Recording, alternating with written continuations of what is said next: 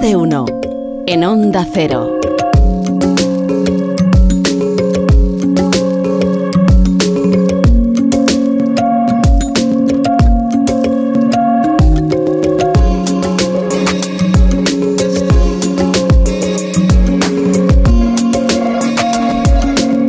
Las personas que se preocupan excesivamente por su salud tienden a morir antes que aquellos que no se preocupan tanto, en serio. Esto dice Cancho aquí en su...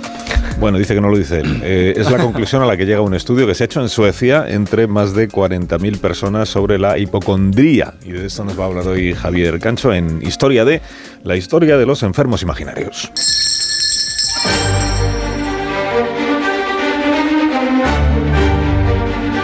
Hoy tenemos que darles la razón a los hipocondríacos.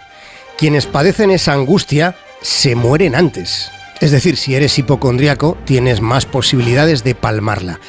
Hay que decirlo claro, no podemos andar con rodeos cuando además el asunto de la muerte prematura es algo que les preocupa especialmente. Los hipocondríacos han de saber que si persisten en esa actitud, si se empeñan en estar obsesionados, es muy plausible que pronto aparezcan en una esquila.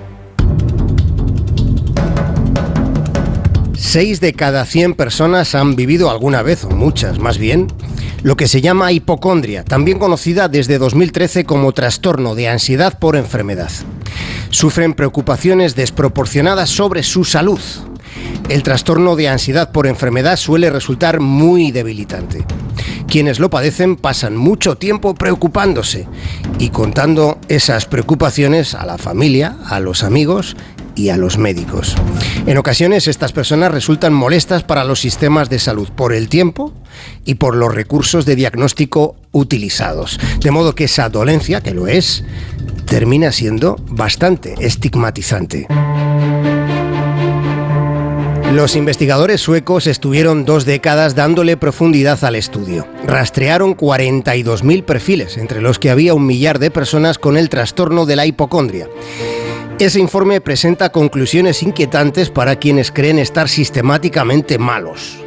En promedio, los que se preocupan tantísimo por su salud mueren cinco años más jóvenes que los que se preocupan, digamos, de un modo razonable. Además, el riesgo de muerte aumenta tanto por causas naturales como por no naturales.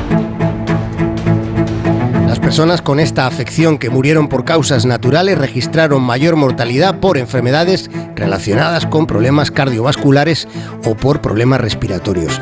Curiosamente, el cáncer no aparecía entre esos factores, siendo como es la mayor de las ansiedades para los hipocondríacos. Entre las causas no naturales aparece el suicidio. Con ese nivel de angustia, convencidos de que van a fenecer, se suicidan cuatro veces más que el resto de la población. De hecho, hay un vínculo entre este trastorno de ansiedad y las enfermedades psiquiátricas.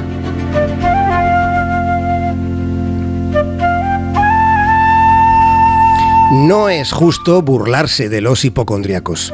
El karma no existe, pero lo parece. El gran Molière dio su último suspiro mientras se representaba su obra El enfermo imaginario. Otro escritor, Marcel Proust, fue un hipocondríaco contumaz. Murió a los 51 años. Su fallecimiento prematuro avalaría las conclusiones de esta investigación sueca. ¿Qué pasa con los escritores? Charlotte Bronte, la autora de Cumbres Borrascosas, comenzó a los 19 años a pensar que, que iba a morirse. Y se murió con 39. Darwin, otro hipocondriaco, dijo que su mala salud le había salvado de las distracciones sociales. Pensaba que, gracias a su enfermedad, que no existía, había podido trabajar tanto.